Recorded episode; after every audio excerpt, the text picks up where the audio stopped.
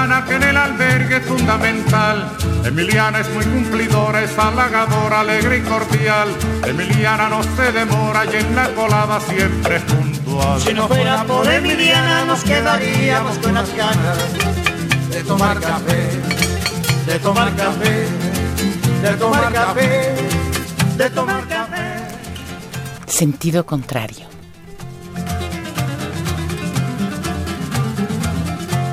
Emiliana por la mañana piensa en nosotros, piensa en usted.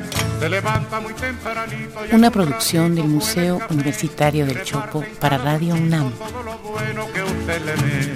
Si no fuera por Emiliana nos quedaríamos con las ganas de tomar café, de tomar café, de tomar café, de tomar café.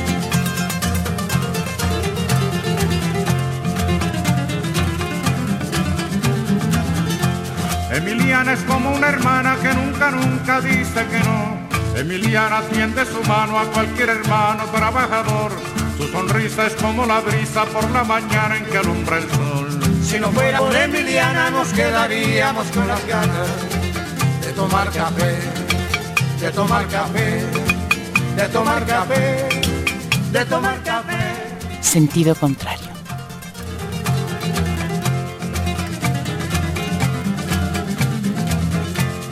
Emiliana, doña Emiliana, que en el albergue es fundamental. Si no fuera por Emiliana nos sentiríamos todos mal.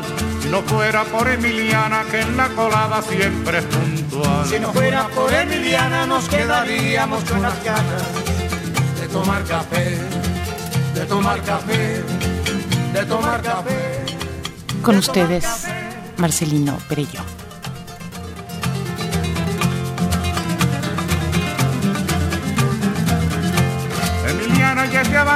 Se lo ha ganado con su sudor. Yo la aplaudo con entusiasmo, con alegría y con calor. Emiliana como cubana es un ejemplo y es un honor. Si no fuera por Emiliana nos quedaríamos con las ganas de tomar café, de tomar café, de tomar café, de tomar café.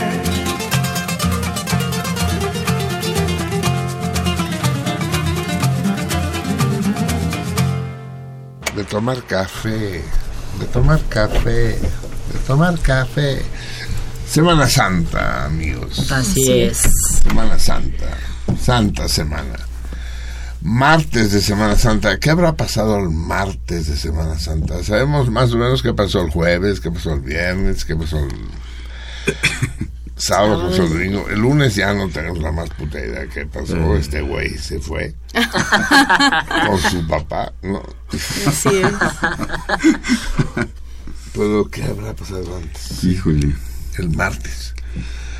Porque fue domingo de Ramos. Sí. Es decir, se supone que entonces Jesús, que ya no era Jesús, era Cristo, entra a Jerusalén, ¿no? Con los palmones. Sabiendo que eso estaba cabrón, porque no estaba el horno para bollos. Es que eso nos pasa a los pinches ateos, cabrón, que no conocemos la historia y es muy difícil, no, es, es muy difícil vivir en la pinche ignorancia. El domingo, además nos las van cambiando, ¿verdad? Porque- Claro. Porque antes era sábado de gloria y ahora ya no es sábado de gloria, es domingo de resurrección. ¿Y el sábado qué es? Híjole. No sé, Carlos, No. no sé. Lo que pasa es que, pues, Jesús era un joven judío, ¿no?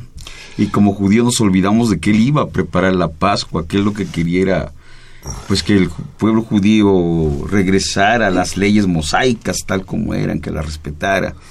Y entonces, pues, no, no, ya no quería, Carlos. No, no, ya no quería, no quería. Eso, eso es importante establecerlo. No, no, no, no. Eh, judío es un judío. Jesús es un, es un traidor, es una apóstata. apóstata, sí. A huevo, porque él funda una religión distinta a la religión mosaica, la religión de Moisés. El Dios de los cristianos no es el Dios de los judíos. A si nos entendemos. eh, Dios, nuestro Dios, tu Dios, espero que no seas ateo, o sí, Pues sí. Me llevan la chingada. ¿Por qué los dejan entrar, cabrón? Les he dicho que en la entrada certifiquen, cabrón, que el que no se sepa el credo de corrido no entra, no pasa. Ups. ¿Qué hacemos aquí? Así es. Bueno, el, el- el- el problema es que el, el primer, el, el Antiguo Testamento no tiene nada que ver con el, Ah, no, con claro. el Nuevo Testamento. El Dios del Antiguo Testamento, Jehová, es un hijo de su chingada madre. Pero es, es, es, es que es maravilloso porque se enojaba y borraba un pueblo de la tierra. Un pueblo de Todo el o sea, mundo. es- el Antiguo Testamento es un libro gore. Sí, sí. corre sangre y te manchas los dedos leyendo esa Sí, claro. chingadera así. En cambio, el Dios que, que instaura eh, Jesús, Jesús. Es la buenísima onda. Yo creo que es puto incluso, pero, pero es dulce, es amable, es, es protector. Eh, no, no tiene nada que ver con el segundo. A ver si entendemos esto que es muy importante. Dios, el Dios de los cristianos, es hijo de Jesús. No al revés, hijo. Claro. Jesús no es el Hijo de Dios. A Dios lo engendra, lo pare, lo genera Jesús. Él, él lo produce, él, él no existía antes. Claro. Claro, claro. Es, es el discurso cristiano el, el que genera ese, eh, ese, ese discurso de dejad que los niños se acerquen a mí y primero entrará un El camello por el ojo de una aguja, aguja. que un rico al reino de los cielos. O sea, estás haciendo. Soy, soy Se apóstata. Te bautizaron. Se me está haciendo pendejo. Buenas noches, salmones, queridos todos. Aquí estamos de Semana Santa. No sé si es pecado trabajar hoy, creo que no. Pero si lo es, ya nos confesaremos y, y conseguiremos la célebre redención de los pecados, que es uno de los principios fundamentales que han hecho de esta religión tan popular y comercialmente exitosa. tenemos que hablar de muchas cosas, amigos. En particular tenemos que hablar de que- qué pedo con el avionazo, güey. Ya pasó una semana, pero ya les he dicho mil veces, cuando vayan a hacer cosas de esas, se lo dije a Andreas. Andreas, no me hagas esas mamadas en martes, porque entonces ya no tengo tiempo para hablar de ellas. Hazmela lunes, máximo, máximo domingo, pues. No, martes, puta, sí. Entonces ya cuando nos toca hablar, pues ya pasó el tiempo. Y la actualidad es cruel, la actualidad es implacable. Pero tenemos que hablar del avionazo. Fíjense que en México tenemos ese término que es magnífico. Yo creo que solo en México existe el término avionazo. Me gustaría averiguar si, si en otros... En otras lenguas seguro no existe. No. Bueno, no sé, no, no conozco las 6.000 lenguas que existen en el planeta. Pero entre las 4.000 que conozco no existe. Y, y en otros países de habla hispana no sé si existe. En España no existe el término avionazo. Y es exactamente lo que pasó. Muchos cronistas y reporteros insisten en hablar de accidente. ¿Cuál accidente? Si no fue accidente, esa chingada no fue accidental. Este hijo de la chingada estrelló el avión de manera intencional, a propósito. Sí. Accidental hubiera sido que le fallara, pues, que esa chingadera aterrizara en Düsseldorf. Pero eso hubiera sido el accidente. El, el, el vuelo de, de Germanwings aterrizó accidentalmente en Düsseldorf cuando el propósito era hacer esquí alpino de una manera un poco violenta. Pero, pero no, él se propuso partirse la madre y de paso partirse a, la, a los que tenían la mala suerte de acompañarlo en ese momento de manera voluntaria. Y eso implica que lo discutamos con un poco de cuidado. porque no es trivial, no es un asunto trivial. Lo primero que debo decir antes de que pasemos a nuevos asuntos es de que me indigna la Angela Merkel, ay, la hija de su reputa chingada y jodida madre ahí. Estoy aquí porque me preocupa tanto la vida humana y el puto de Hollande, ¿no? Que se cansa de bombardear Mali y Libia y Nigeria y cada día se echa más de 150, pero esos son negros, esos no cuentan. Sí, esos, esos no valen. Pero estos eran europeos, cabrón, no blanquitos. Así es, ¿no? Y Rajoy, ¿qué me dicen de Rajoy? Todo compungido, ahí, haciendo campaña electoral. Porque a eso van. ¿A qué, a qué fue? Claro. ¿Salvó algún herido? ¿Ayudó en algo? ¿Encontró la caja negra? Pues no. Lo único negro que encontró es su puta alma ahí, que ya la llevaba con él. ¿no? Iban ahí a lucirse y a que les tomen fotos y a que vean qué tan preocupados están Claro. y qué almas más caritativas. sí.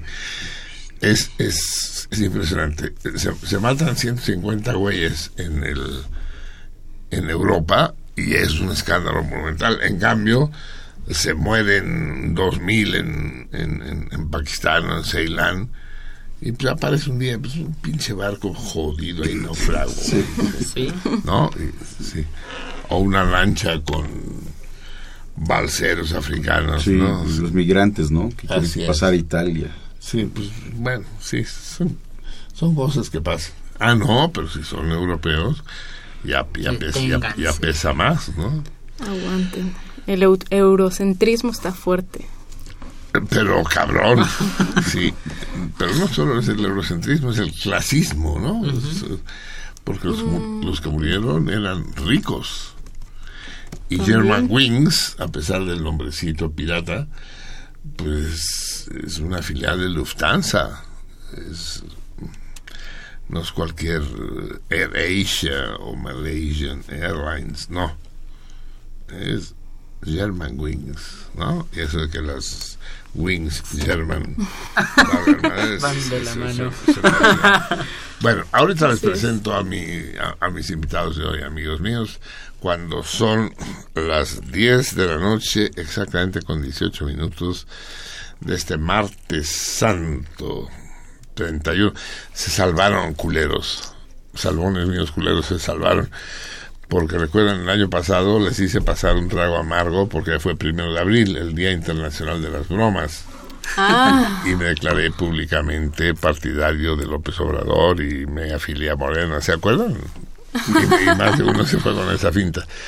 Hoy, por unas horas, pues ya no puedo hacerles La broma. Ni, ni- ni esa ni ninguna otra broma, ¿no? Pero ya caerán, ya caerán, un 28 de diciembre o un primero de abril próximo.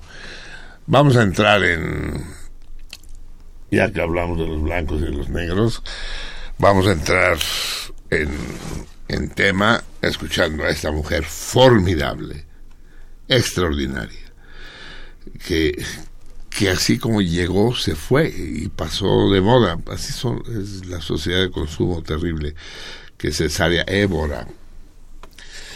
Cesárea Évora fue descubierta de golpe, la mujer caboverdiana, es posiblemente la mujer más fea del mundo, al menos de las que han tenido éxito, es la más fea. Saben que a Cesárea Évora, que cantaba en un pequeño café de Cabo Verde, Cabo Verde son unas islas que están enfrente de la de Guinea-Bissau, cantaba en un café, pero, pero la tenían detrás de una cortina para que la gente no la viera.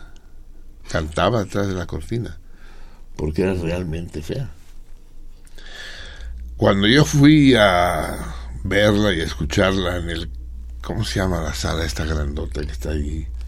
Casa de Chica de Cam- por la salida a Toluca, el Café 21, el, ¿cómo se llama? A ver, producción chingada. Una sala gigantesca. Bueno, pues ustedes son jóvenes, ustedes son los que van a esos pinches lugares. ay, no, no sé. Otra ¿Un salón de fiestas? No. ¿Cómo? No, es un No, café. un café. No, no, no es café, es salón. Un salón. Salón de Grandes fiestas. espectáculos, gigantesco. Ah, Éramos ya. tres mil personas ahí. Ya, ya sé cuál es, pero no sé cómo se Eso, llama. da igual. El caso es que yo estaba en casa de la chingada porque muy lejos del escenario. A ver, viene el 133 y nos lo va a decir. La maraca. Tu chingada La. Que la, la maraca. No, tiene un número. eh, 2000, 3000, 21, en fin. La fui a ver, pero desde donde yo estaba, a 200 metros, pues no la veía bien. La escuchaba de poca madre, pero no la veía bien. Y me acerqué, ¿no? Me levanté de la mesa en la que estábamos y me acerqué, la quiero ver de cerca. Y sí, hijo de la chingada, sí es feísima la pinche eh, cesárea, muy fea. Pero, eh, pero en un momento dado dice uno, a ver, ¿qué quiere decir que sea fea? Pues si no vengo aquí a, a ver rostros bonitos, vengo a disfrutar de un- del talento, de la voz, de la música, del, de lo que transmiten sus canciones, la gran cesárea. Y no había que ocultarla detrás de ninguna cantina, cortina. Poco después falleció de un de un brusco ataque de fealdad. Pero eso no nos impedirá gozar esta noche y muchas otras de su maravillosa voz. Cabo Verde, como todas las colonias portuguesas de África, está a medio camino entre Brasil y Portugal. No es música portuguesa del todo, ni es música brasileña del todo. Y hay una melancolía muy especial. No es ni un fado, ni es una samba, es otra cosa. Escuchemos con la gran, gran, verdaderamente grande cesárea, eh, Paraíso Día Atlántico. Además, el portugués que hablan es muy chistoso. Paraíso Día Atlántico. Va, con eso iniciamos hoy, Salmones Míos. Cabo Verde é um ar frondoso, na meia da seis ramas paiol na mundo inteiro. Cada folha um filho querido, partir para longe para aventurar, para um futuro mais feliz e dignidade. Cabo Verde é um ar frondoso, na meia Atlântica, seis ramas paiol. Na mundo inteiro.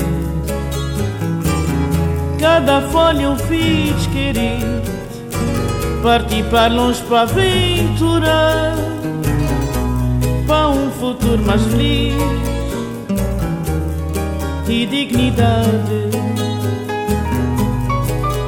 Nós gente é um povo unido na paz e morabeza. Cabo Verde, nós cantinho querido, berço de amor e saudade paraíso de Atlântico. Nós é um povo unido na paz e morabeza. Cabo Verde, nós cantinho querido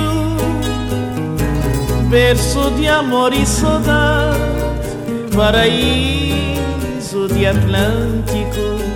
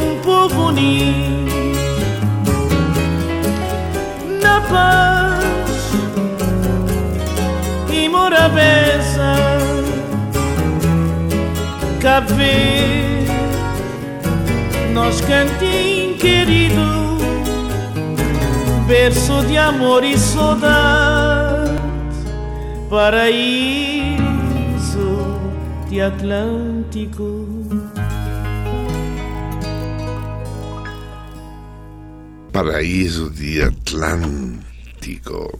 ¿Cómo me hubiera gustado conocer África? Nunca he estado en África. Bueno, estuve en las Canarias, pero quién sabe si eso es África. Pero Cabo Verde, Guinea, eso debe ser. El África Negra. Me atrae más el África Negra que la árabe.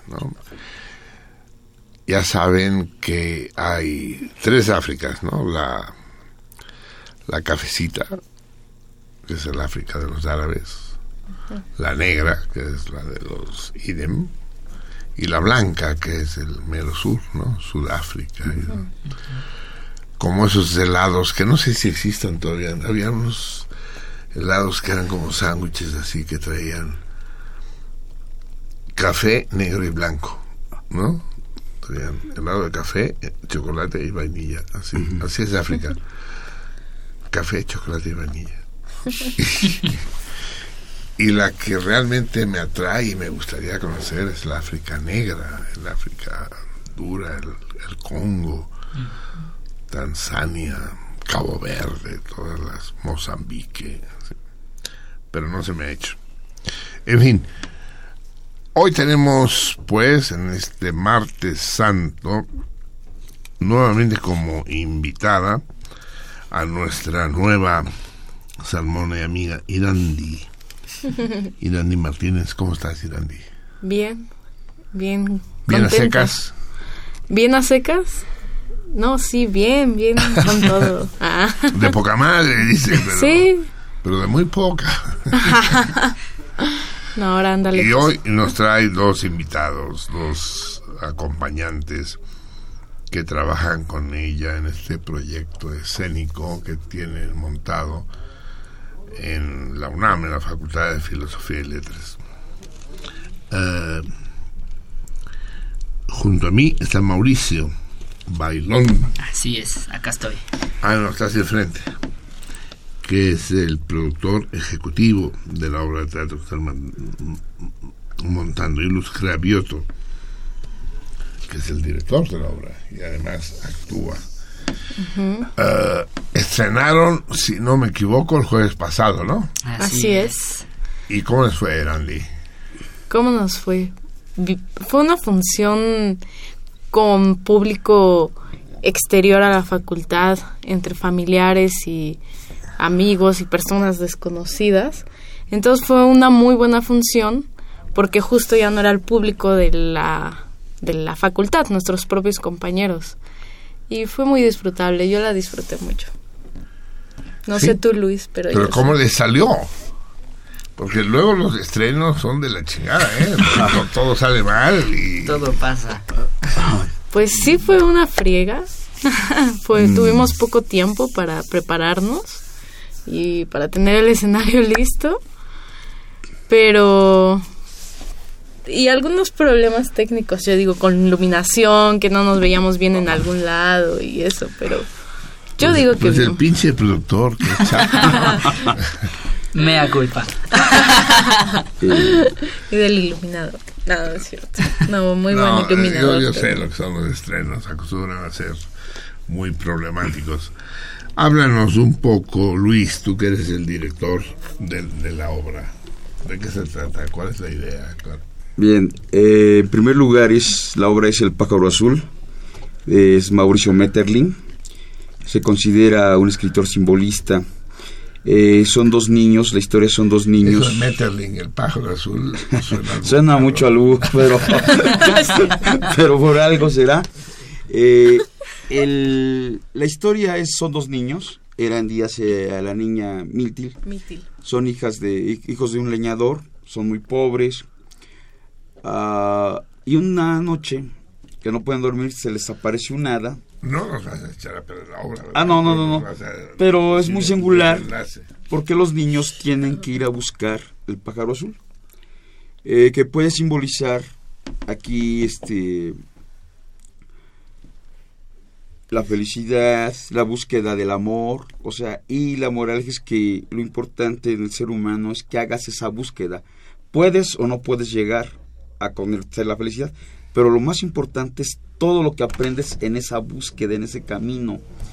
Este, entonces, pues la obra está pensada para un público no solo universitario, pero sí que el sello sea que son actores con una formación universitaria eh, que tenga esa calidad, ¿no? O sea, que la gente se olvide, ah, es que son actores que están estudiando, este, y a lo mejor vemos un trabajo chafa, no, sino es el trabajo tiene la calidad de ser un trabajo de gente con preparación universitaria, la obra tiene ese trasfondo filosófico, este, de hecho, hay una unidad este, estilística en la, en la escenografía, en la utilería, en, en- en el vestuario.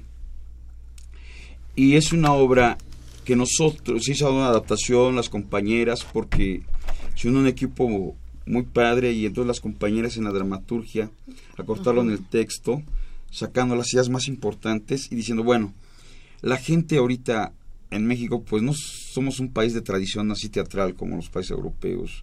Y ahora tenemos el problema de, de la televisión, del cine, del- de las de las Facebook, maquinitas, del Facebook. Instagram. Eso no lo tenemos solo en México, cabrón. ¿eh? Y entonces, Es, es- es- es un problema universal. un problema universal, Sí. pero que nos, o sea, la gente, dices, ¿cuánto puede ser la gente capaz de poner atención?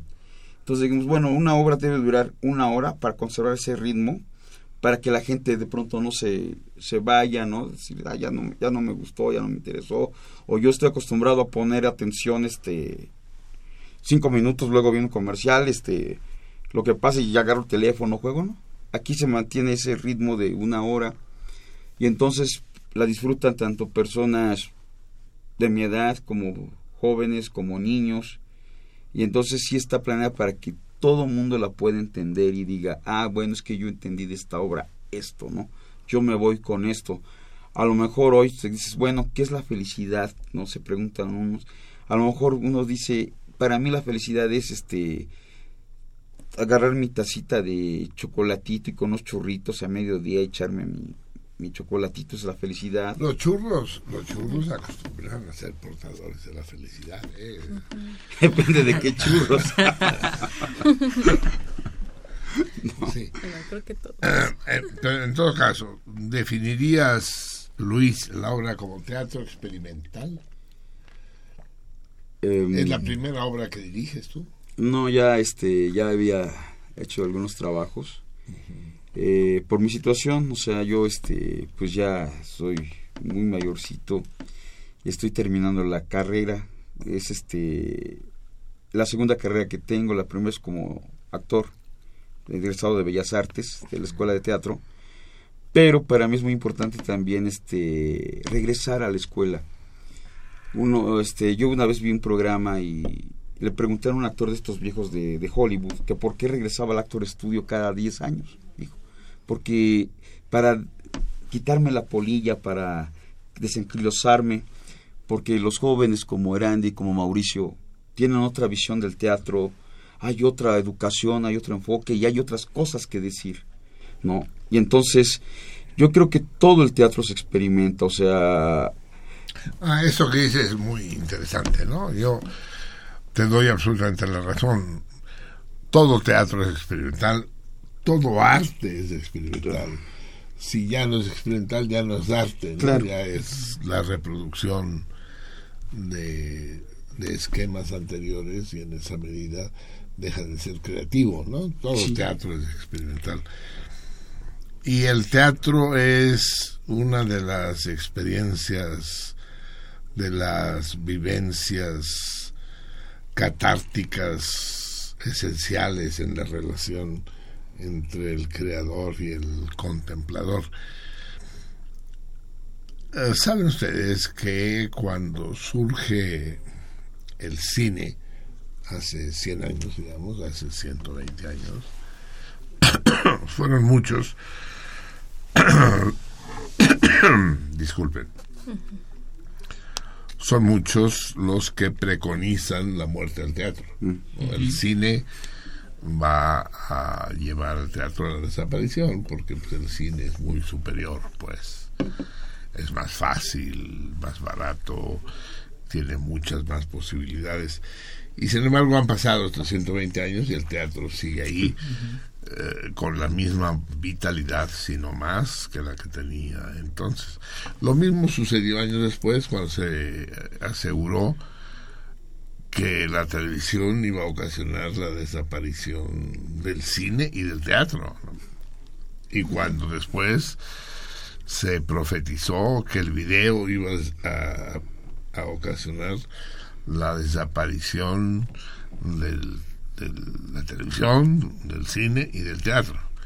Y ahora hay quienes profetizan que Internet va a ocasionar la desaparición Del video. del video, de la televisión, Sí, del teatro. Y sin embargo, ahí están y ahí viven. Y, y sí es muy importante. Ya, ya estoy procurando, eh, les pido perdón a mis productores, ya estoy procurando decir cosas no chistosas. Porque como ya me prohibiste que se rieran, dije, no, voy a hablar de cosas serias. ¿Los puedo hacer llorar o tampoco? ¿Llorar sí? Bueno. Se murió mi gatito, cabrón. Ahorita les digo más cosas tristes.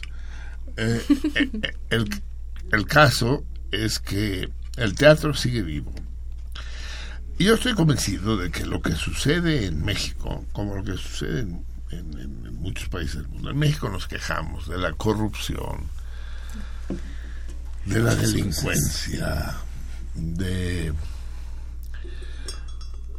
del oportunismo de los políticos, de la drogadicción, pero, pero todo eso no es más que una consecuencia del del contexto público, del, de la polis griega. Si la, si, si, si la gente fuera distinta, la, la actividad pública sería distinta.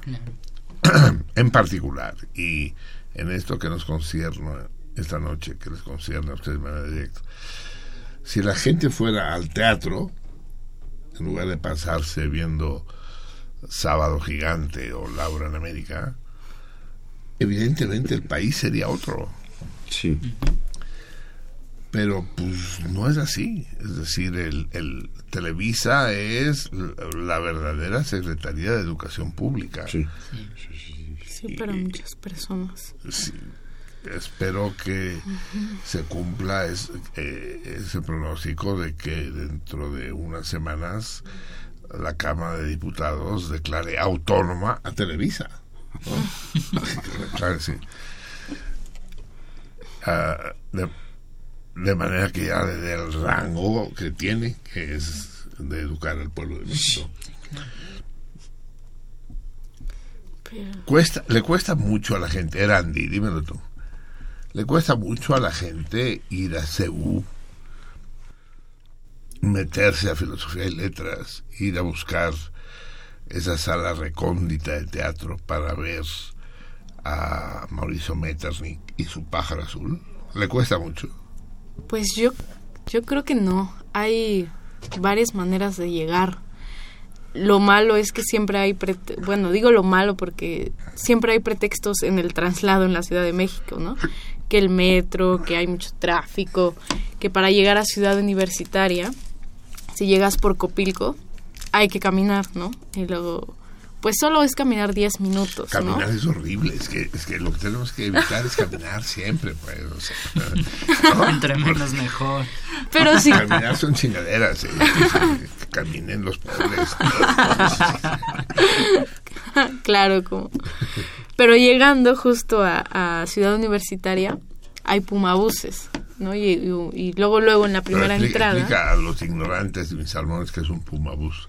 Un Pumabús es el servicio de transporte Gratuito. universitario gratuito y pues entrando por Dentro la... de CEU. Sí, claro, en todo CEU. Entonces, tomando un Pumabús, ese te deja en filosofía y letras y ya solo caminas a la entrada.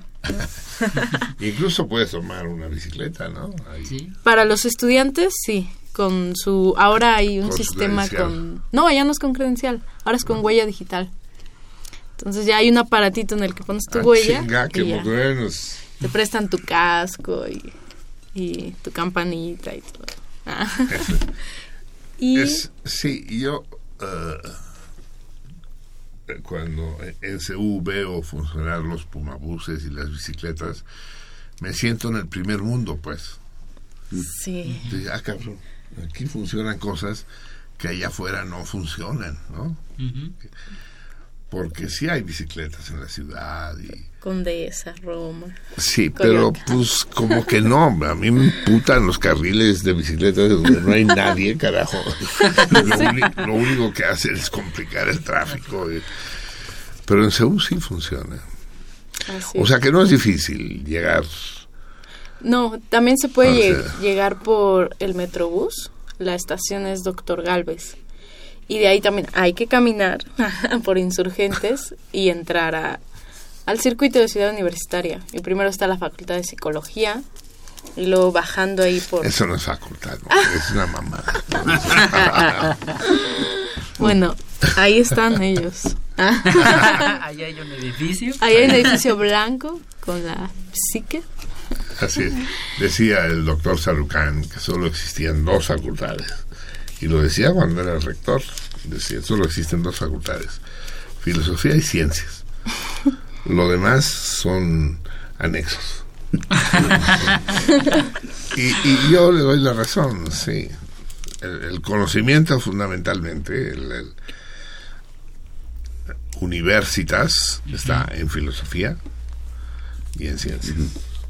Sí. Y ya después todo lo demás, pues si se le pega psicología, se le pega filosofía, derecho y economía también, ingeniería o medicina se pega ciencias. Sí. Y además el enorme placer, yo conocí a Erandi en filosofía, ¿no? Así es. en un acto que hicimos ahí. Y hacía mucho que no iba yo a filosofía y, y me, ar- me, ar- me arrepentí de no haber ido antes porque sigue habiendo esa atmósfera, ese clima especial que la academia produce, ¿no? Que la academia. Vamos a escuchar tantita música, amigos. Ahora seguimos platicando del pájaro azul. Es- es- ¿Sabe ese de la chava, no? Ya, ya te lo conté, Randy. Lo dije la otra vez ¿Cuál?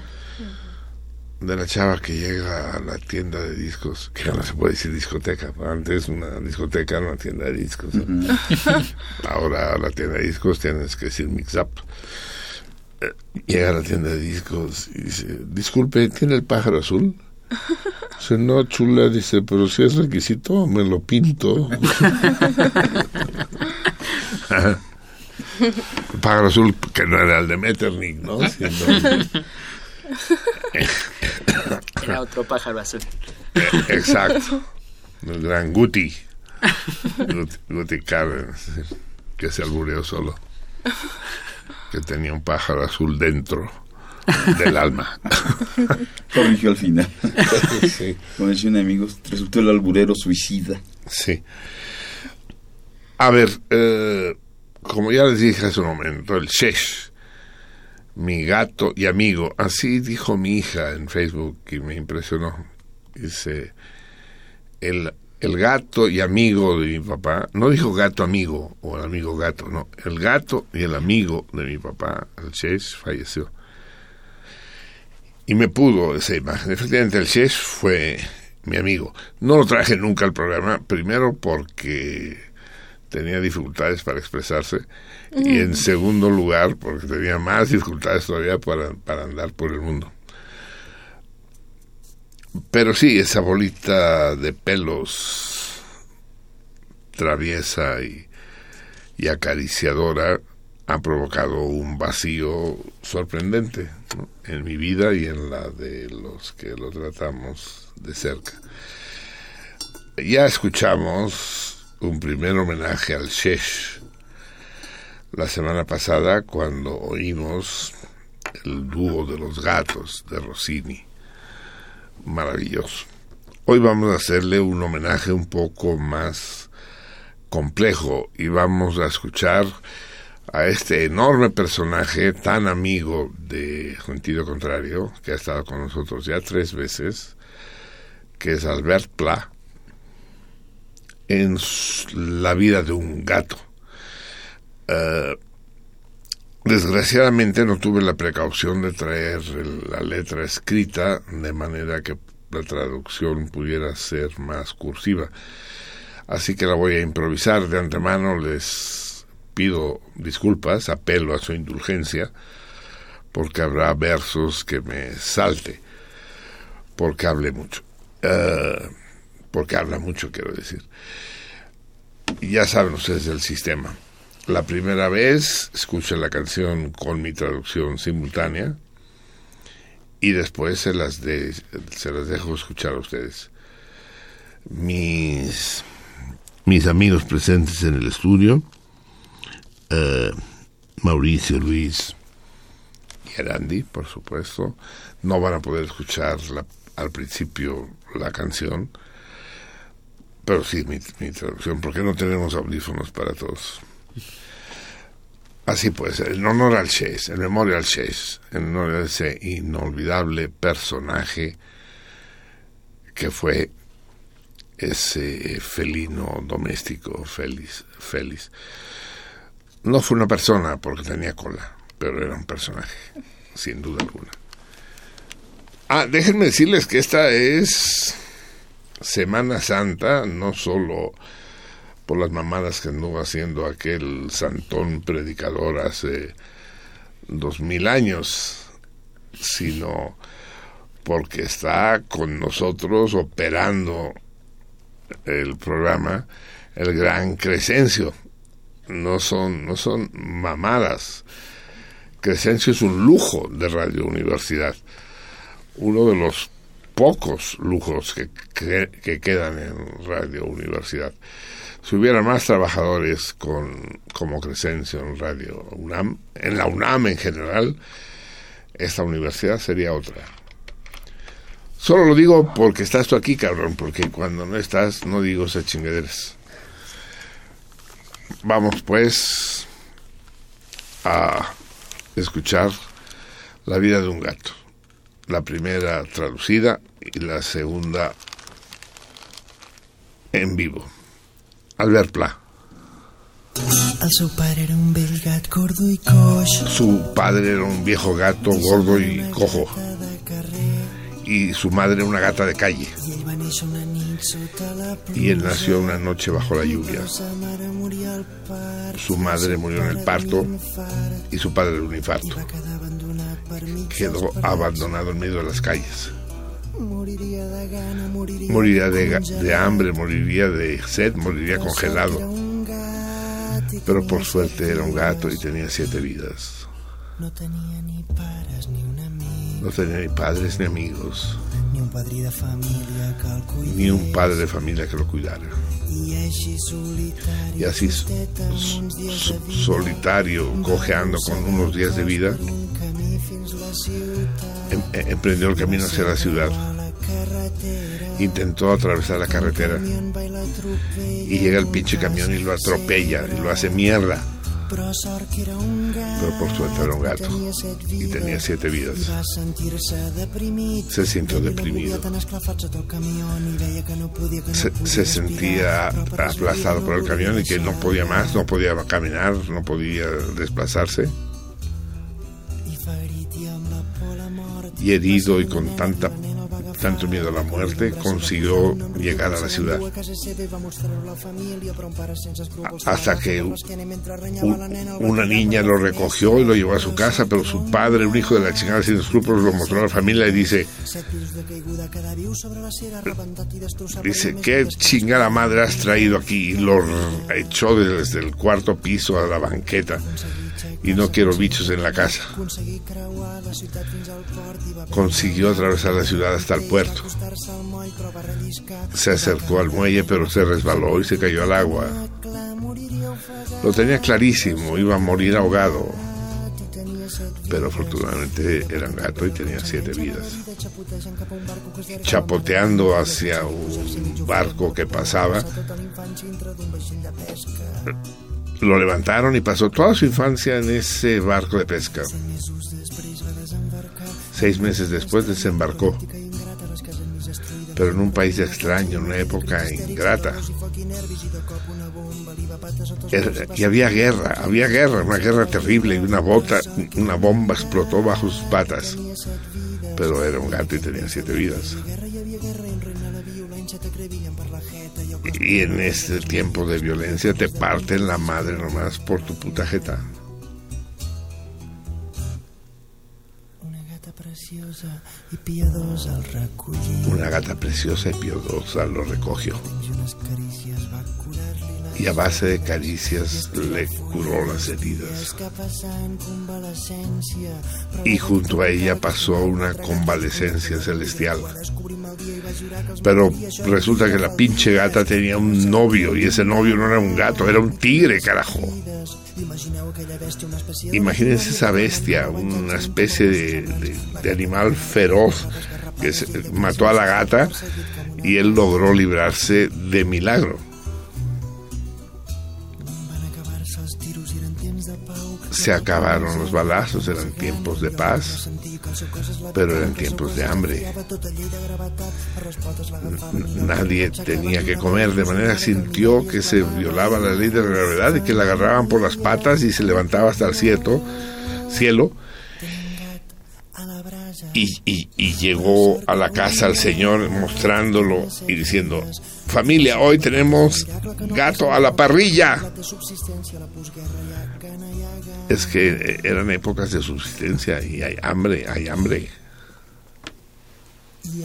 Passat set vides, però mai no es. Logró salvarse, logró no huir. la d'aquesta vida. Habían pasado siete vidas y el gatito no se moría. Realmente el gatito no entendía el chiste de esta pinche vida. Se arrastraba, se arrastraba. Era un pinche gato viejo.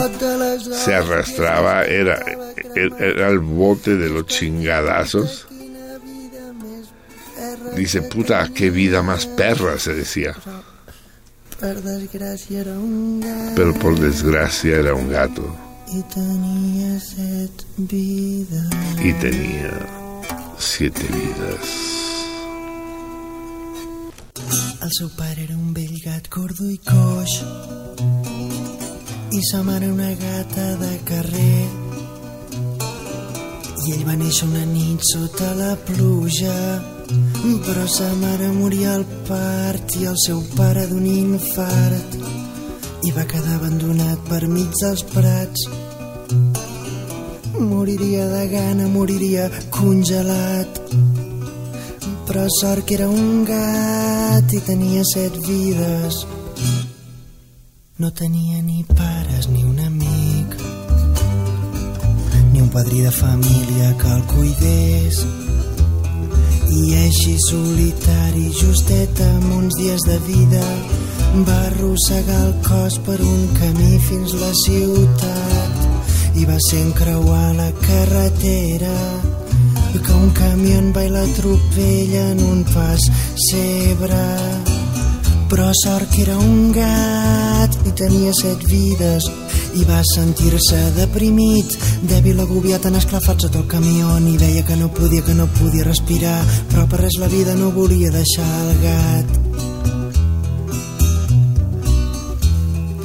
ferit i amb la por la mort. Va seguir una nena i la nena el va agafar. El va collir un braç, el va posar-hi un nom ridícul se l'endú a casa seva i va mostrar-ho a la família. Però un pare sense escrúpols que l'agafa per l'esquena i mentre renyava la nena el va tirar per la finestra. Però sort que era un gat i tenia set vides. Set pisos de caiguda quedar viu sobre la cera rebentat i destrossat però hi ha més vides que l'esperen vida, hi ha vida però aconseguir aixecar-se, aconseguir caminar, aconseguir creuar la ciutat fins al port i va veure el mar, i va veure un peix, va acostar-se al moll però va relliscar i va caure a l'aigua, va sentir-se perdut. I ho tenia clar, moriria ofegat, però sort que era un gat i tenia set vides. I era patètic veure com s'enganxava la vida xapotejant cap a un barco que es llargava mar endintre i aconseguir pujar-s'hi mig ofegat mort de pena. Va passar tota la infància dintre d'un vaixell de pesca Set mesos després va desembarcar en una terra estranya, apocalíptica i ingrata, les cases mig destruïdes, la gent morta bé matant-se i un merder de crits histèrics, de terrors i foc i nervis. I de cop una bomba li va patar sota els peus i va sortir volant pels aires despedint-se de la vida. Però sort que era un gat i tenia set vides. I en aquell país de merda hi havia guerra hi havia guerra i un regne la violència t'acrevillen per la jeta i el cos ple de metralla que es moria, que es moria quan va esdevenir un prodigi que no haguera esperat mai gata preciosa i piadosa el recollí i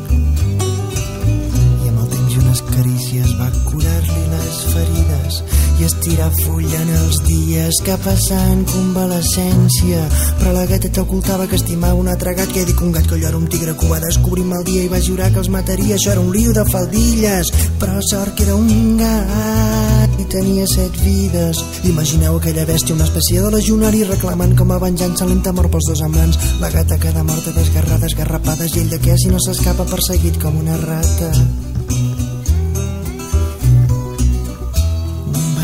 acabar-se els tiros eren temps de pau de pau però misèria, de penes i gana. I on jo tornar a sentir que el seu cos es levitava que el seu cos desafiava tota llei de gravetat per les potes l'agafaven i del terra l'aixecaven. I una veu il·lusionada que el mirava i exclamava Iuhu, família avui per dinar. Tenim gat a la brasa però sort que era un gat i tenia set vides. I va sortir per potes de miracle que no pesquen que no acaba com un plat de subsistència. A la postguerra hi ha gana, hi ha gana.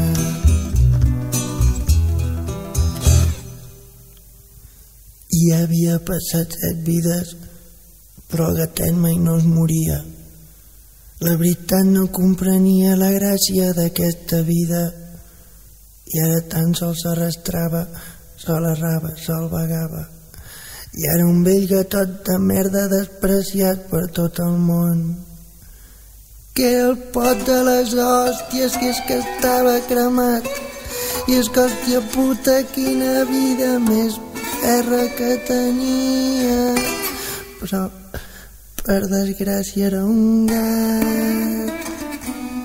I tenia set vides pero por desgracia era un gato y tenía siete vidas. Los gatos mexicanos y por lo visto los catalanes también tienen siete vidas. Los gringos uh, llevan ventaja porque tienen nueve. Nueve ¿no? vidas. Sí, por eso es el primer mundo, pues, está caro, el primer mundo es el primer mundo, sí. No hay, no hay color. Acabo de comentar una pendejada, una más, ya saben que que esto es la bodega de las pendejadas. Todos los elogios que le hice hace un momento a Crescencio no fueron falsos, pero fueron en balde, porque me informan que Crescencio se fue hace media hora y, y, que lo sustituye el Michelangelo. No te sientas triste, Miguel Ángel. Todo lo que dije de Crescencio quería decírtelo a ti. Pero como creí que el que estaba aquí era él y no tú, se lo dije a él, ¿no? Miguel Ángel, otro de los grandes personajes de esta, de esta radio que se cae a pedazos. Y hay algunos héroes como el propio Crescencio, como Miguel Ángel, que la sostienen en pie. No hay muchos, pero, pero ya están. y seguimos transmitiendo. Salió, salió esa, esa propuesta, ¿la escucharon ustedes? De que Carmen Aristegui viniera a trabajar a Radio UNAM. Y, y bueno, el, el gran rector José Narro dijo lo que tenía que decir, no puede decir otra cosa. Pues no tenemos dinero para sostener el programa de Carmen Aristegui. Ese es un programa carísimo, ¿no? Que cuesta muchos millones de pesos al mes. Ya se intentó hacer una cosa semejante hace años cuando estuvo aquí el programa de eh, Javier Rocha. Javier, no. eh, Sí, Javier Rocha. Javier Rocha. Javier. Ricardo Rocha. Ricardo. Ricardo. No me ayudes, cabrón. Sí, es Ricardo, ¿no? Sí, Ricardo. Ricardo, eso es Ricardo Rocha, sí. Que le costó una fortuna a Radio UNAM. Del orden de 30 mil pesos diarios costaba el programa de Ricardo Rocha. Un poco más caro que sentido contrario. Nosotros somos un poco más baratos, ¿verdad? ya saben ustedes que los que trabajamos en sentido contrario no cobramos un centavo. Excepto el pinche productor, que es el único mercenario aquí que sí. El productor no, el productor quisiera cobrar. el operador es el, el que sí es disque trabajador de base. De base será ahora trabajador, ya lo discutiríamos con más cuidado, sí.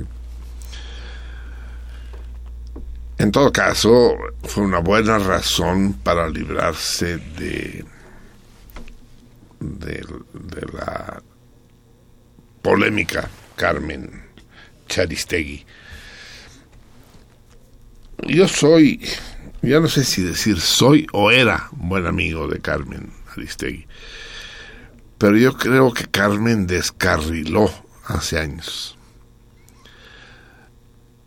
descarriló, supongo, por varios motivos, pero uno de ellos es la aparición en el panorama político del país de este personaje trastornador que es Andrés Manuel López Obrador.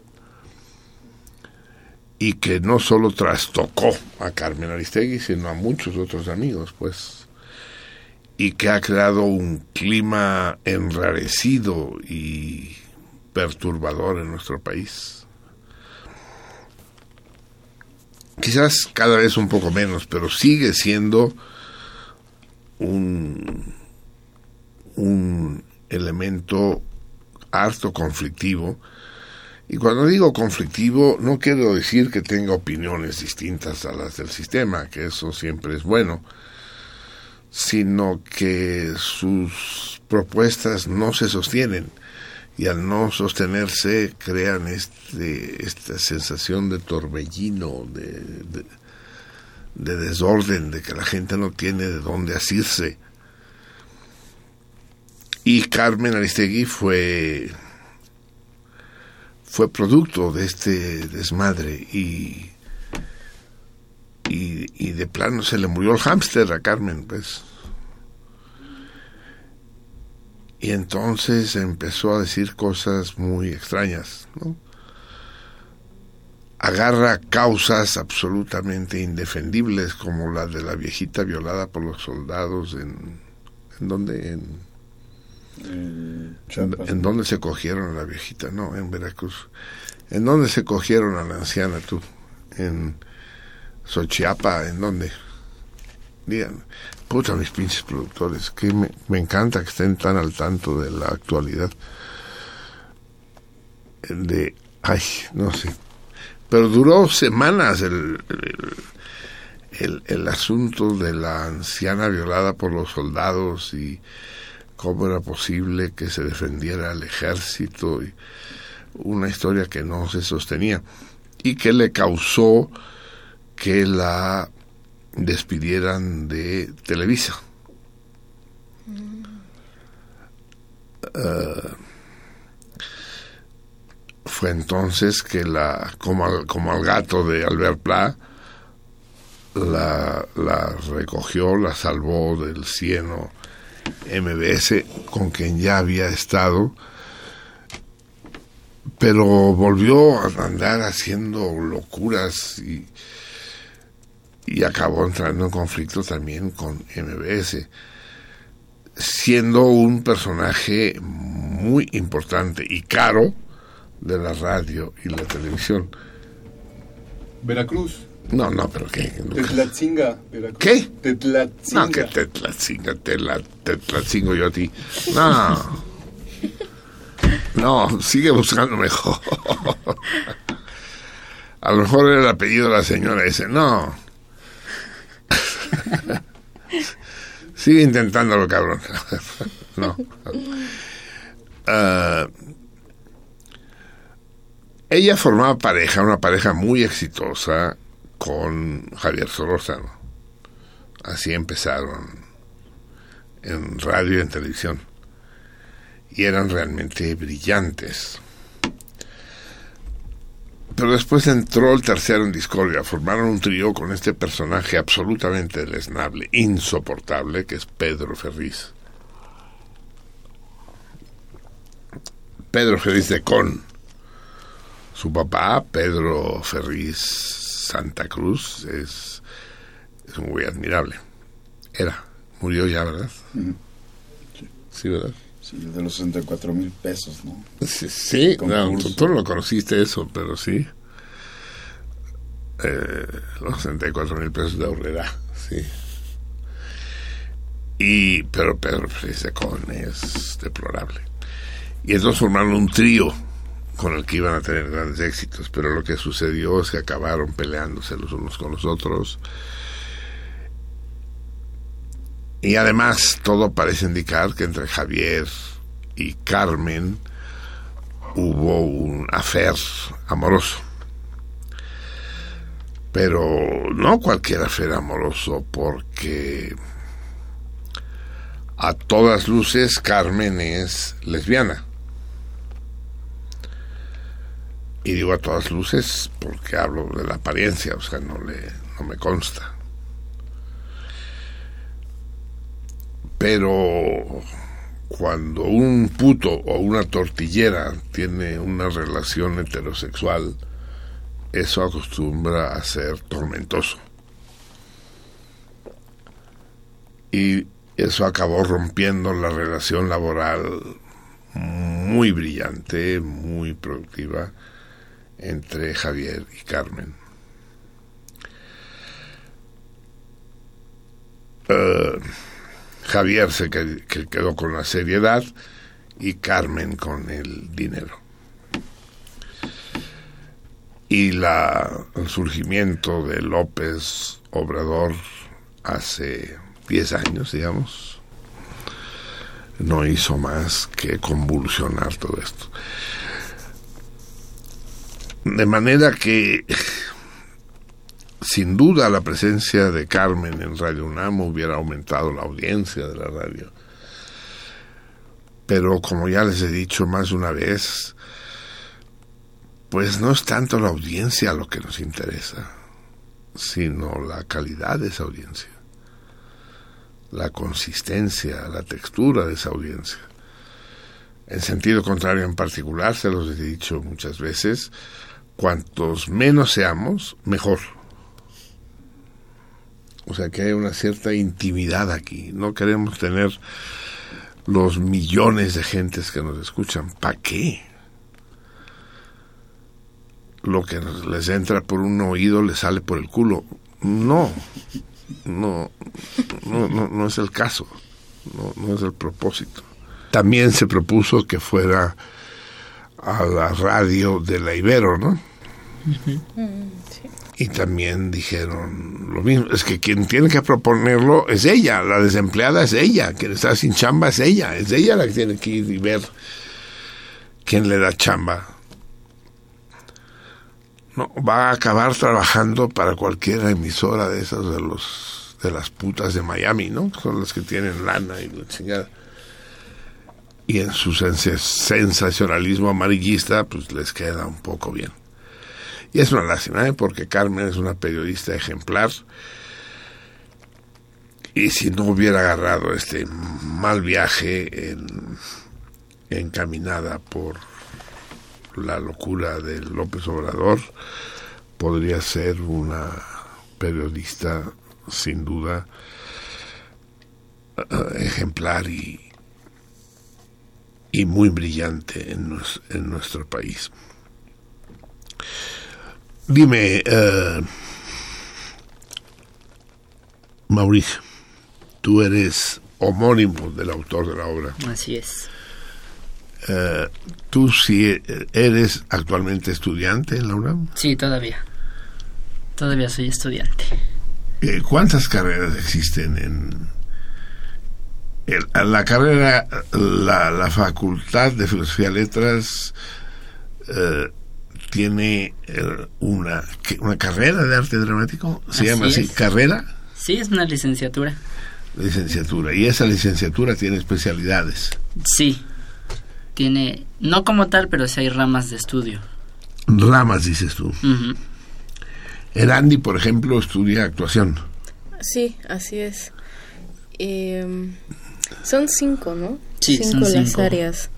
O sea, esta actuación, que es donde predominan más, en toda la generación somos como 60, 70, por ahí de actores.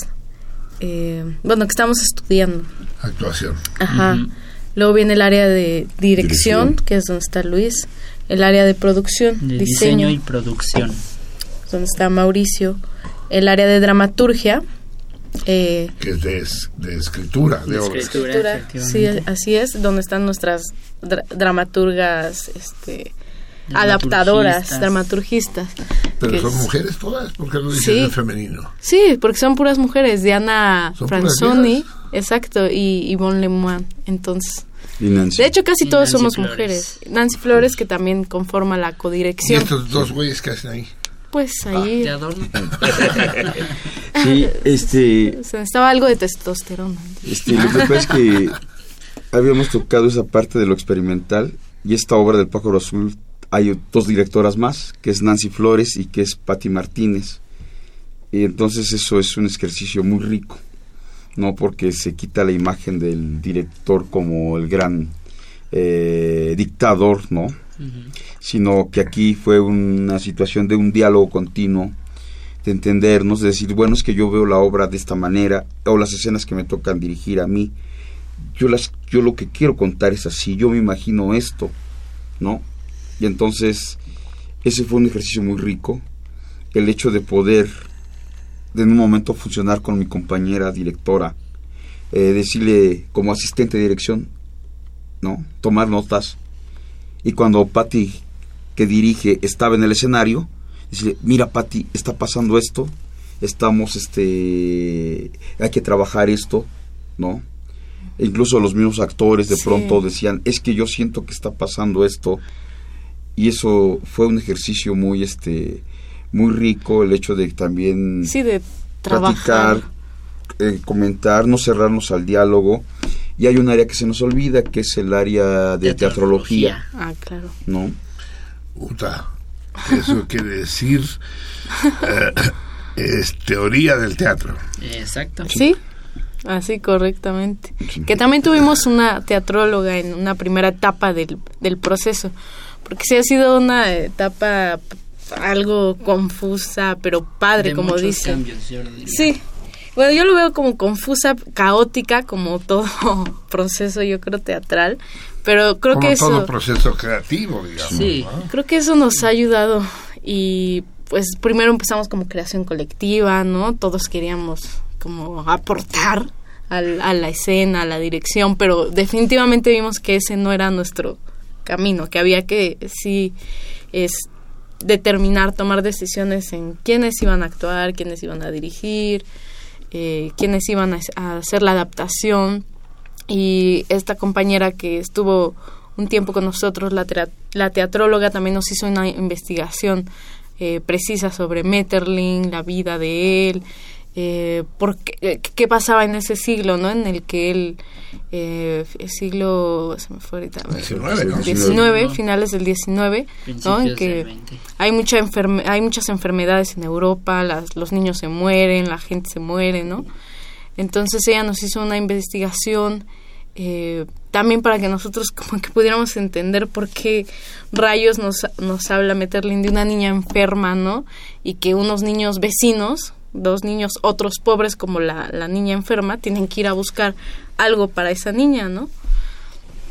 Entonces todo, todo eso fue eh, eh, enriqueciendo y también trabajar con tres directores para mí pues era como de pronto o sea todos son los tres eran muy diferentes ¿Por qué? Porque eso no Son entendí eso de los tres directores.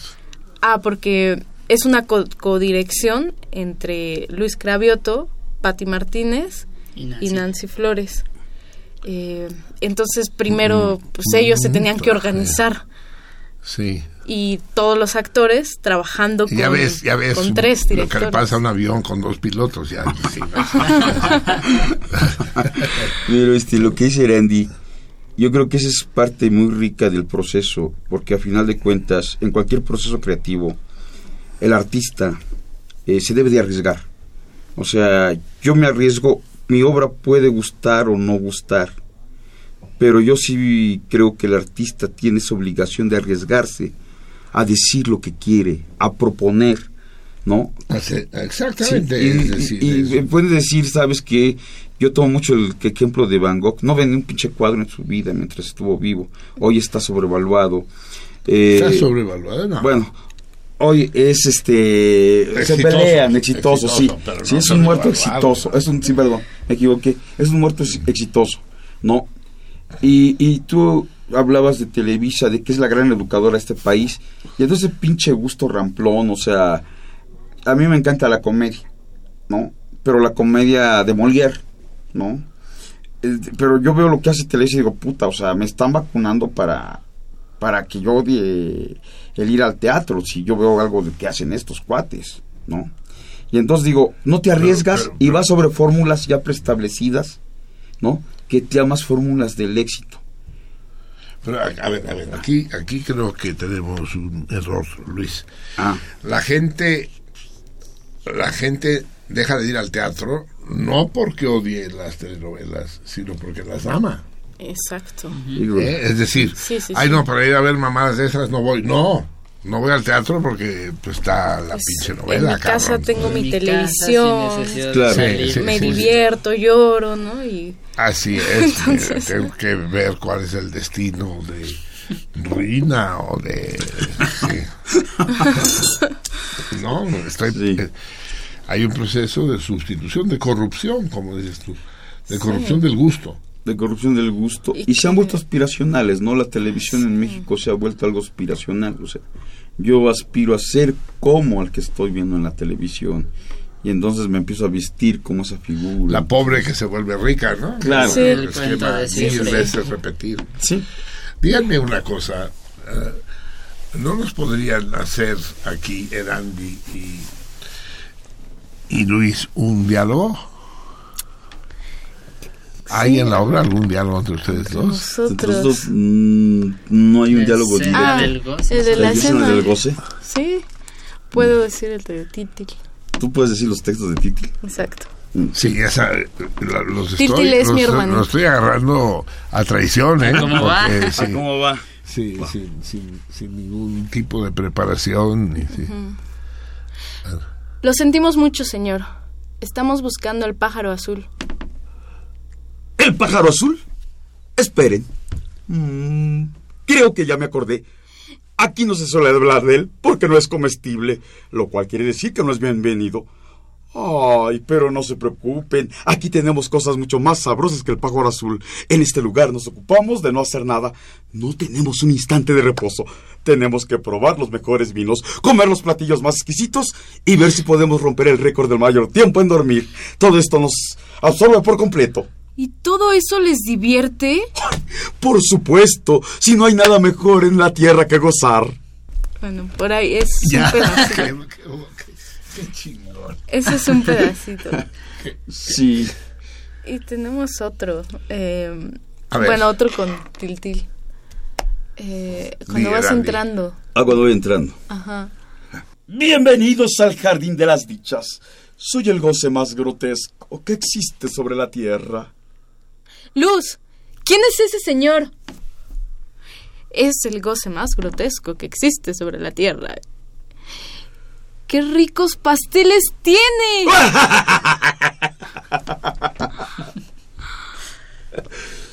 Soy el goce más grotesco, el goce de ser rico. Y he venido a invitarte a ti y a tu familia a que coman todo lo que quieran. Ustedes están en el jardín de los goces más grotescos que existen sobre la tierra. Déjenme que se los presente. Aquí está el goce de ser propietario que tiene el vientre en forma de pera. Aquí está el goce de la vanidad satisfecha con su hermoso rostro. Aquí está el goce de beber cuando ya no se tiene sed y de comer cuando ya no se tiene hambre, que son gemelos y que tienen las piernas en forma de tamales. Aquí está el goce de no saber nada, que es sordo. Y el goce de no comprender nada, que es ciego como un topo. Aquí está el goce de no hacer nada. Y el goce de dormir, ay, más de lo necesario, que tiene las manos hechas de morona de pan y los ojos de mermelada de durazno. Mm. Aquí está la risa carcajada. que no puede resistirse a ningún chiste. Pero vengan, los estamos esperando. Está comenzando otra vez el banquete. Esta es la doceava vez desde la madrugada. Solo faltan ustedes. Sí, pero no, lo sentimos mucho. No podemos. Estamos buscando al pájaro azul. ¿Sabe usted en dónde está? Mm, ¿El pájaro azul? Sí. Y ya volveríamos a empezar. Pero ahí va. Magnífico. Ya saben que cada una de mis palmas vale 300 mil de los que nos escuchan. Bueno, que quede, que quede esta probadita improvisada como una provocación para que asistan. ¿Este jueves va a haber función? No, No, es este Jueves jueves, es jueves Ah, santo sí, estamos. y Tenemos- suspendemos tenemos que ir a- función. tenemos que ir a misa, sí. Sí, Efectivamente. la UNAM nos cierra las puertas. Así es, Así así es. es. Pero el jueves siguiente, que va a ser jueves, no sé qué número, Nueve. Jueves 9, y reanudamos volverá a haber función. A ver, Erandi, repíteme eh, las horas y el lugar. La hora todos los jueves desde, bueno, empezamos desde el 26 de marzo hasta el 28 de mayo, jueves a las 7 de la noche, que les recomendaríamos llegar a las 6, 6 y media para que alcancen lugar porque es un lugar muy pequeño de unos 50, 40. 40, 40 asientos. ¿Y se el les- y- teatro se llama Fernando Wagner. ¿Y Eh, se les ha llenado? La- Sí, la, sí. el estreno estuvo lleno. Sí lo, sí lo logramos llenar. Sí, y también como, an- digamos que antecedente, pues las Sí, personas se quedaron Ha pasado, afuera. o sea, cuando estrenamos recién El pájaro azul, Hace un año. era muy gracioso porque teníamos la idea de que iba a estar vacío. De al- en comparación a los demás montajes, sacaron su publicidad mucho tiempo antes. Nosotros casi llegando al estreno dijimos, no, pues no va a llegar nadie. Y el estreno se nos queda gente fuera. Empezamos a hacer una serie de listas para invitados. Se hizo más despapalle. La segunda función estuvo igual abarrotada. La tercera, la cuarta, ampliamos a una quinta función. Y pues creo que ha sido el fenómeno sorprendente de la obra. Hemos tenido siempre una sala llena. Todavía nuestra participación en el festival. Teníamos pues recintos ya más grandes de 300, 500 localidades y decíamos, no, o sea, una cosa es llenar 40 y otra cosa es llenar 500 y recuerdo mucho que nues- nuestra final en el festival teníamos muchos miedos con estamos en el Juan Ruiz de Alarcón, un recinto muy importante de la universidad, muy grande, no lo vamos a llenar y llega esa función y solo tres filas se quedaron vacías. Prácticamente llenamos. Díganme, ¿y por qué no lo hacen en el auditorio de filosofía? En el Mm. Che ya está perdido ese espacio. ¿Perdido o ganado? Pues ganado para algunos y perdido para, para otros. Exactamente. ¿no? El, el justo quedar. Pues nada, creo que ya hemos estado ahí, dimos una función a- al colegio El justo para cierra, el pero justo- no en el Che. justo, en el Che pues ya no existe como tal. Pero también es por cuestiones técnicas. La obra se planteó para un espacio pequeño que es justo el Fernando Wagner. Y entonces cuando llegamos a, a teatros más grandes pues hay unas ciertas cosas técnicas que hay que resolver y adaptar y quitar. Sí, claro, Para un que teatro funcione. veras tiene que tenerlo, sí. tiene- Pero ¿dónde dices que estuvieron en el... En el Justo Sierra, ¿Cuál es el Justo Sierra? lo que antes era la zona del escenario del original Teatro Justo Sierra, que ahora pues ya sabemos que, o los que no saben, el teatro después de la guerra del noven- de la huelga del 99, De la guerra. guerra, porque seguimos guerra peleando, Muy bien, muy bien. este, pues se partió, ¿no? Entonces la Ah, no sé, la no sé, no sé, no sé de eso. A ver, platícanoslo. Aunque ya no sabemos qué, pero platícanoslo rápido. Pues nada, es la huelga del 99, se toma el teatro, entonces se divide, la zona de las butacas es tomada y, y la facultad solo logra, logra recuperar la zona del escenario, que es lo que ahora se conoce como el auditorio justo cierra. Ah, chinga, chinga, chinga. Eso yo no lo sabía. Así está partido. Sí, por eso existe el Che, que está tomado por muchísimas organizaciones políticas. O sea, el Che son las butacas. Y, la- y el proscenio. Y el, lo que era el La proscenio. boca, ¿no? Sí. Ajá. Y, Y el justo sí, es el escenario del teatro. Lo que era el O escenario. sea que tenemos. Pero puta, es que eso es una obra de teatro magnífica. ya, la deberíamos escribir. Esto es de UNESCO, puro. O sea, tenemos dos teatros. Uno sin escenario y otro sin butacas. Ajá. Exacto. ¿No? Es maravilloso. Sí, nos divide Cosas- una, una gran... Es Kafka, este, es- sí, Es irreal como Nos, México. nos divide un muro. Sí, Hay se- un muro, Sí, se cerró muro. la boca escena, se construyó un muro y ya. Y justo era el muro donde se proyectaba, se llegó a proyectar ahí este Cine, en algún cine, tiempo. ¿no? Cuando en sus buenos tiempos del auditorio, pues también funcionaba así, ¿no? Para proyección de cine. Pero ahora ya no. Sí, es que. Sí, es. es es increíble. Ya nos tenemos que ir. Ay, no mamen. Se pasó rapidísima esta hora y media. Sí. Bueno, nos vamos. hablamos de muy muy pocas de las cosas que tenía que hablar. A ver, ¿y, y qué y qué pasó? Vam- Vamos a hablar del proceso electoral, de de dónde anda el alma de Andreas, nuestro copiloco. Formea cuáles son los motivos del copiloco, ¿no? Eso es obra de teatro. Claro. Los motivos del copiloco, o sea, si era o no era obstáculo. Ya no tenemos tiempo de hablar de eso, pero ya, ya lo tendremos. Ya saben que hay más tiempo que vida, amigos míos. Nos despedimos. Eh, ha sido un gran, gran, enorme placer contar con estos jóvenes teatreros. El Mauricio Metterlink, llamado Bailón. Luis Cravioto, es, un- es todo un apellido el tuyo. ¿eh? Eh, sí, sí, sí, sí. y la, la talentosa y hermosa Erandi.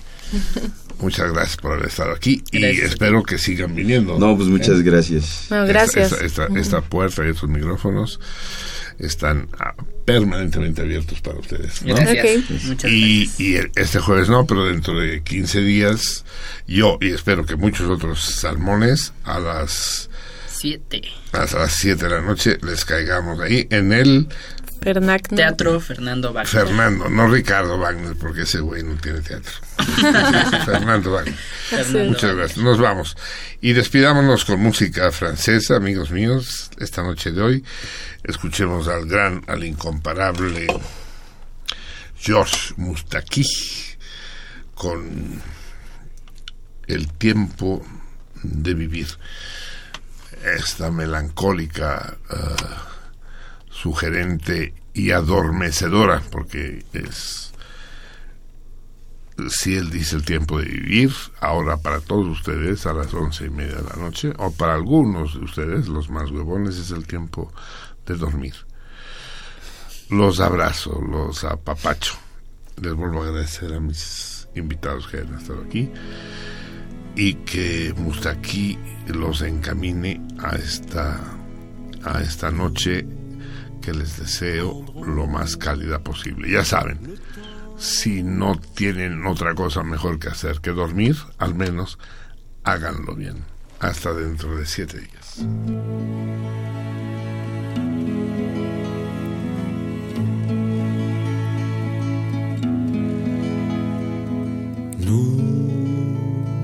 Prendrons le temps de vivre,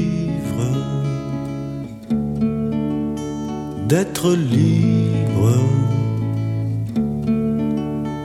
mon amour, sans projet et sans habitude nous pourrons rêver notre vie. Viens, je suis là, je n'attends que toi. Tout est possible, tout est permis. Viens Écoute ces mots qui vibrent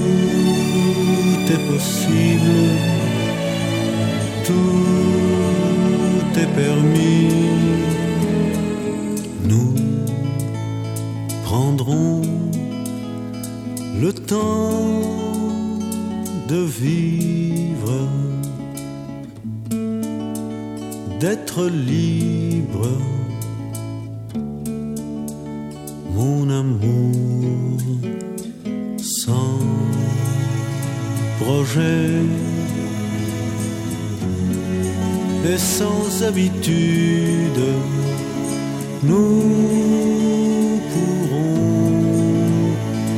rêver notre vie.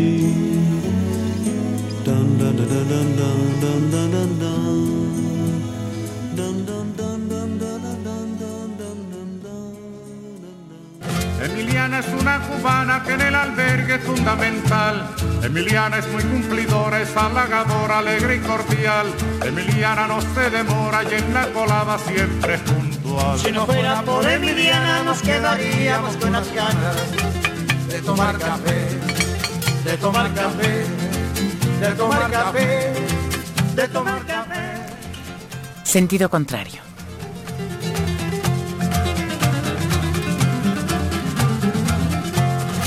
Por la mañana piensa en nosotros, piensa en usted. Se levanta muy tempranito y en un ratito cuela el café y reparte en cada buchito todo lo bueno que usted le dé. Si no fuera por Emiliana nos quedaríamos con las ganas de tomar café, de tomar Una producción del Museo Universitario del Chopo para Radio UNAM. de tomar café.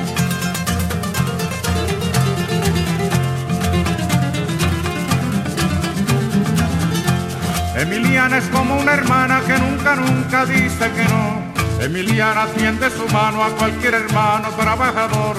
Su sonrisa es como la brisa por la mañana en que alumbra el sol. Si no fuera por Emiliana nos quedaríamos con las ganas de tomar café, de tomar café, de tomar, Sentido contrario. de tomar café.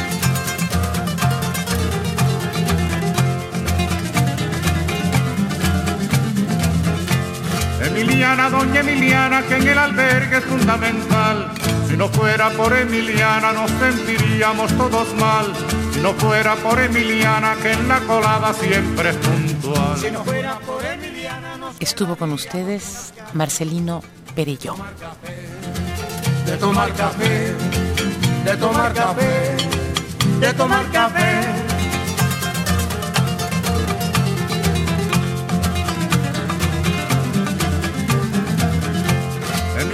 es de avanzada, se lo ha ganado con su sudor. Yo la aplaudo con entusiasmo, con alegría y con calor. Emiliana como cubana es un ejemplo y es un honor. Si no fuera por Emiliana nos quedaría a tomar café, de tomar café, de tomar café.